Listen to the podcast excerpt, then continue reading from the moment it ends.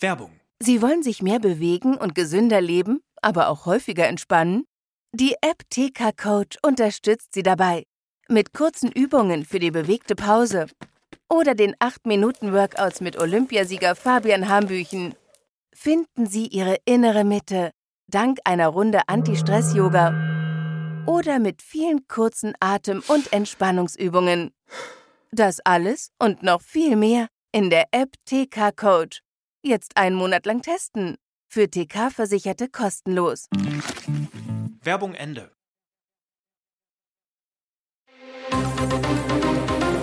Das Bild News Update.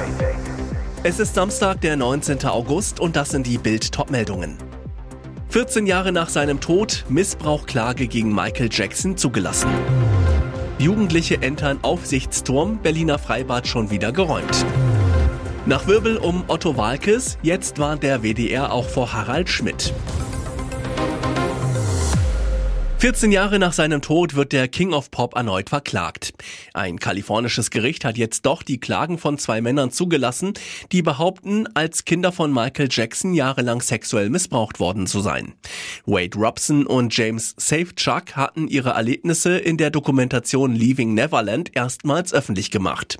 Robson klagt seit 2013, Safechuck seit 2014. Robson, mittlerweile als Choreograf tätig, traf Michael Jackson als Fünfjähriger und wirkte in insgesamt drei seiner Musikvideos mit. In seiner Klage behauptet er, Jackson habe ihn sieben Jahre lang immer wieder sexuell belästigt. Safe Shuck traf Michael Jackson, als er im Alter von neun Jahren an dessen Seite in einem Werbespot für Pepsi mitwirkte. Anschließend habe Jackson ihn zunächst immer wieder angerufen, mit Geschenken überhäuft und schließlich missbraucht. Die Klagen der beiden Männer, die ein Richter 2021 in erster Instanz abgewiesen hatte, richten sich gegen zwei Unternehmen. MJJ Productions und MJJ Ventures. Jackson war alleiniger Eigentümer der Firmen. In seiner Begründung sagte der Richter damals, man könne nicht erwarten, dass Kinder in der Obhut der Firmen geschützt seien wie in anderen Organisationen wie bei den Pfadfindern oder Kirchen.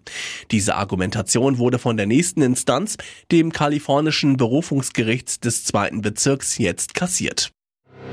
Wieder gab es einen Zwischenfall in einem Berliner Freibad. Wieder musste die Polizei unterstützen. Wieder mussten Badegäste das Gelände verlassen, weil sich Jugendliche daneben benommen haben. Zu Massenschlägereien kam es diesmal glücklicherweise nicht. Freitagabend, mehrere Jugendliche kletterten immer wieder auf den Aussichtsturm des Bademeisters. Es kommt zu Diskussionen mit dem Sicherheitspersonal. Die verbale Auseinandersetzung steht vor der Eskalation. Die Leitung des Schwimmbads entscheidet sich um 18.20 Uhr, das Bad zu räumen. Die Polizei wird informiert, Unterstützung ist erforderlich. Acht Beamte mit drei Fahrzeugen fahren zum Ort. Laut einer Polizeisprecherin mussten ihre Kollegen allerdings nicht einschreiten. Die Badegäste folgten den Anweisungen des Sicherheitspersonals.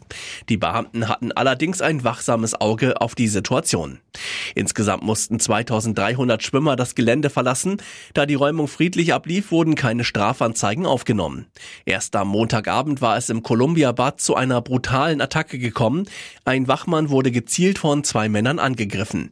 Sie waren von zwei Frauen, die sich mit dem Wachpersonal gestritten hatten, herbeigerufen worden. Wer hätte das gedacht? 50 Jahre alte Folgen der Otto-Show sind für den WDR aus heutiger Sicht möglicherweise diskriminierend. In der Mediathek gibt es deswegen vor Beginn der Ausstrahlung einen Warnhinweis. Das folgende Programm wird als Bestandteil der Fernsehgeschichte in seiner ursprünglichen Form gezeigt. Es enthält Passagen mit diskriminierender Sprache und Haltung, beziehungsweise Passagen, die heute als diskriminierend betrachtet werden. Otto Walkes kann das kaum nachvollziehen, als ob es keine anderen Probleme gäbe als alte Otto-Scherze, sagte er zu Bild. Doch nicht nur Otto Walkes ist von diesen Warnhinweisen betroffen, auch Harald Schmidt ist ein Warnopfer. In der Mediathek wird auch bei Folgen seiner WDR-Show Schmiteinander aus den 90er Jahren, die er zusammen mit Herbert Feuerstein moderierte, ein solcher Warnhinweis eingeblendet. Schmidt ist entzückt, sagt zu Bild, Weltklasse, ein echter Schmiteinander-Gag. Nur schade, dass der selige Feuerstein das nicht mehr erlebt hat. Die Polizei, dein Freund und Helfer. Kathi Hummels wollte eigentlich nur ganz umweltfreundlich zu einem Termin radeln, das wurde aber nichts. Zwar schaffte es die Moderatorin aufs Rad und bis vor die Staatskanzlei, doch weiter kam sie nicht. Der Grund, ihre Hose hatte sich in der Fahrradkette verfangen. Allein rauskommen, Fehlanzeige. Ich war gerade auf dem Weg zum Termin und jetzt habe ich ein ziemlich großes Problem, erzählt die Ex von Mats Hummels ihren 701.000 Followern. Doch Rettung ist nicht weit. Eine Polizistin wurde auf die Moderatorin in der Misere aufmerksam und eilte zur Hilfe. Ein Missgeschick vor der Staatskanzlei, hier wohl Glück im Unglück. Ich habe jetzt Hilfe bekommen, aber es muss jetzt mein Fahrradreifen demontiert werden und ich muss meinen Termin warten lassen. Unangenehm ist Kathi Hummels die Befreiungsaktion dennoch. Es ist hier ein öffentlicher Platz, aber wir kriegen das hin, oder? Die Polizistin ist zuversichtlich. Mit Hilfe von zwei Polizisten, einem Passanten und Werkzeug schafft es Kathi aus ihrem Fahrrad. Zum Abschied gibt es noch einen Schnappschuss mit den Rettern und ihrem pinken Rad. Und jetzt weitere wichtige Meldungen des Tages vom Bild Newsdesk. Die politische Sommerpause geht zu Ende, das Ampelchaos bleibt. Neuer Höhepunkt diese Woche, Familienministerin Lisa Paus von den Grünen blockiert das Wachstumsgesetz von Finanzminister Christian Lindner von der FDP. Und Kanzler Olaf Scholz schaut zu, wie seine Koalition immer weiter auseinandertreibt. Die klare Mehrheit der Menschen in Deutschland hat inzwischen die Nase voll von der Ampel. Fast zwei Drittel wünschen sich eine neue Regierung. Eine aktuelle INSA-Umfrage für Bild ergab, 64 Prozent finden, Deutschland würde ein Regierungswechsel gut tun. Nicht einmal jeder Vierte möchte die Ampel behalten. Rund die Hälfte der Befragten sagt sogar, die ungeliebte Große Koalition habe bessere Arbeit geleistet als Rot-Grün-Gelb. Nur 15 Prozent finden, die Ampelmache ist besser als die Vorgängerregierung aus Union und SPD. Besonders unbeliebt der Kanzler. Mit der Arbeit von Olaf Scholz sind inzwischen 70 Prozent der Wähler unzufrieden. Rekord. Einverstanden mit der Arbeit des Bundeskanzlers sind nur noch 22 Prozent. In den vergangenen Tagen hat es über Deutschland gekracht, geblitzt und wie aus Kübeln geregnet. User aus sozialen Netzwerken sprachen von einem Gewitter im Polen-Böller-Style. Ein Szenario, welches uns in Zukunft wohl noch häufiger erwartet. Besonders stark gebeutelt war in dieser Woche Frankfurt am Main. Bilder vom Flughafen der hessischen Metropole machten die Runde, wo das Flugfeld von Wassermassen geflutet wurde. Der Flugverkehr musste eingestellt werden. Die Gewitter über Deutschland werden immer heftiger. Dieses Gefühl lässt sich auch faktisch belegen. Bild sprach mit Meteorologe Carsten Brandt von donnerwetter.de, der sagt, in den vergangenen Jahren haben die Unwetter an Intensität gewonnen. Die Gewitterzellen sind stärker, energiegeladener und bilden sich häufiger als früher. Der Grund dafür liegt laut Brandt im veränderten Klima. Durch die steigenden Durchschnittstemperaturen bekommen wir immer mehr subtropisches Klima. Schon eine Temperaturerhöhung von zwei Grad sorgt für 10 bis maximal 15 Prozent mehr Regen, da wärmere Luft mehr Wasserdampf aufnehmen kann, erklärt Brandt. Diese Aussagen lassen sich auch statistisch belegen. Laut der Online-Plattform statista.de werden die deutschen Sommer immer wärmer. Während zwischen 1970 und 80 die Sommermitteltemperatur maximal 17,6 Grad Celsius erreichte, kletterte diese diese allein in den vergangenen fünf Jahren dreimal auf 19,2 Grad Celsius und darüber. Ihr Showaufschlag ist so rasant wie einst die Matchbälle vom berühmten Papa. Anna Ermakova, Tochter von Tennislegende Boris Becker, steht vor ihrem ganz großen TV-Durchbruch. Nach dem Sieg bei der RTL-Tanzshow Let's Dance im Mai wird sie nun in der neuen Jury von Das Supertalent sitzen. Unter höchster Geheimhaltung hatte RTL den Jurorenkreis zusammengestellt und gab am Freitag bekannt, auch Dieter Bohlen wird, wie bereits bei DSDS, zurückgeholt.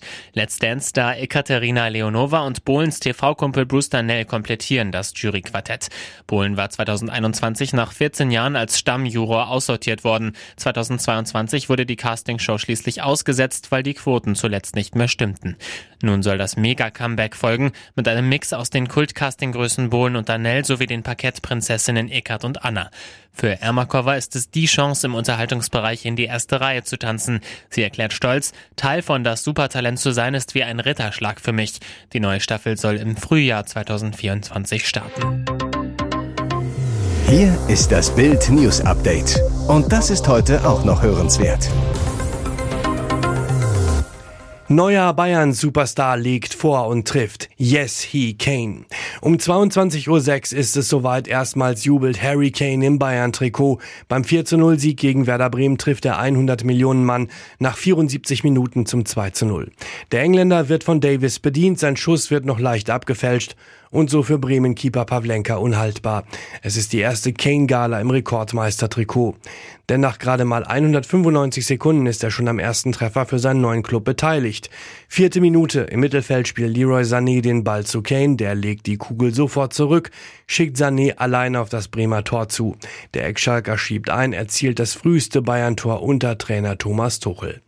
Mit seinem zweiten Ballkontakt sorgt Kane so für den fünftschnellsten Assist bei einem Debüt in der Bundesliga-Geschichte. Dann darf Kane auch noch selbst jubeln. Yes, he Kane. Aber nach der Supercup-Blamage gegen Leipzig ist auch der Auftaktsieg der Bayern gegen Bremen nicht ganz ungefährdet. Denn Werder hält teilweise gut mit, hat durch Bittenkurt und Füllkrug zwei dicke Chancen auf den Ausgleich. Aber Bremen kassiert nach der peinlich Pleite im Pokal gegen Viktoria Köln auch im zweiten Saisonspiel eine Niederlage. Ehepaar angeklagt, die geheime Zockerhöhle des Mafia-Clans. Es war ein spektakulärer Einsatz, der für eine große Clanfamilie aus dem Nichts kam. Der Rechtsstaat zeigte nach monatelangen verdeckten Ermittlungen seine volle Härte. Am 1. Mai stürmten schwer bewaffnete Spezialkräfte zahlreiche Objekte in Stade und im niedersächsischen Umland nahmen den 34-jährigen Serhard S., seine Frau Remsie T. und einen weiteren 52-jährigen Mann fest. Der Vorwurf Geldwäsche, illegales Glücksspiel, Drogenhandel in ganz großem Stil. Serhard S. sitzt seitdem in Untersuchungshaft. Jetzt hat die Staatsanwaltschaft Stade Anklage gegen ihn erhoben. Oberstaatsanwalt Kai Thomas Breas zu Bild. Dem 34-Jährigen werden 260 Fälle des illegalen Glücksspiels vorgeworfen. Dabei entstand ein Gesamtschaden von 1,2 Millionen Euro. Geld, was der Mann im Anschluss gewaschen haben soll. Seiner Frau wird Beihilfe zur Geldwäsche vorgeworfen. Die Dimension sticht hervor. Serhat S. hatte als Mieter eines Grundstücks mit Wohnhäusern und Gewerbeflächen 2020 einen Verein mit dem unscheinbaren Namen Kulturvereinshaus 47 gegründet. Offiziell eingetragener Vereinszweck Förderung von Kunst und Kultur. Später gab er den Vorsitz ab. Nicht einsehbar gelegen, verschlungen hinter einer Werkstatthalle, gingen fast drei Jahre in den Räumlichkeiten dieses Vereins Clanmitglieder laut Anklage ein und aus, luden zu illegalen Zockerrunden. Ermittler fanden heraus, irgendwann wuschen sie das Geld, sollen in den Drogenhandel eingestiegen sein.